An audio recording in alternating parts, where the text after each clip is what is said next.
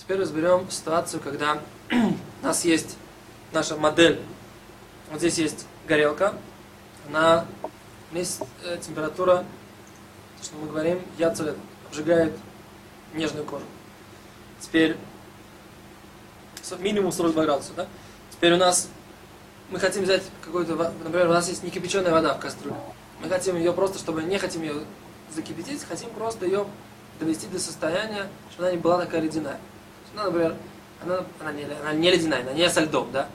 Например, она, мы вынесли ее, принесли ее с улицы, она там в температуре 5-6 градусов Цельсия, да? Даже 10. Мы хотим ей как-то пользоваться, помыть ей руки или что-нибудь такое. Может пить, родниковая вода, например. Разные ситуации, да? Теперь, в этой ситуации мы хотим ее просто, что называется, чуть-чуть, чуть-чуть подогреть, не сделать ее, не, не нагреть ее, не закипятить и не нагреть ее до 42 градусов. Теперь поставить ее на вот это место, где она там может закипеть в этом месте. Не закипеть, дойти до температуры 42 градуса. Да. Это тоже нельзя. Почему? Потому что, может быть, мы оставим. То есть это запрет мудрецов. На самом деле, как бы он очень логичный, да, то есть как бы следить за вот этой ситуацией, что дошло до 42 градуса, не дошло до 42 градуса, это очень, очень тяжело поймать этот момент очень точно.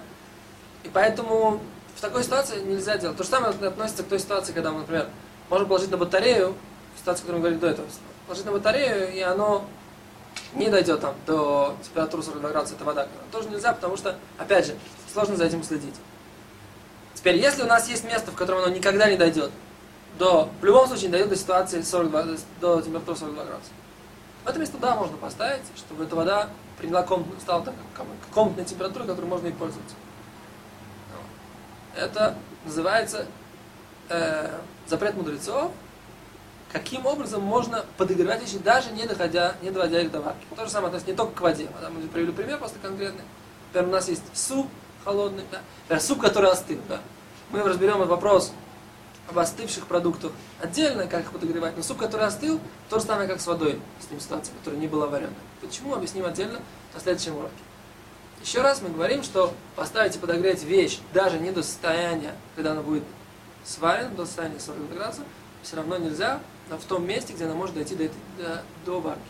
Если же невозможно, это можно. До свидания.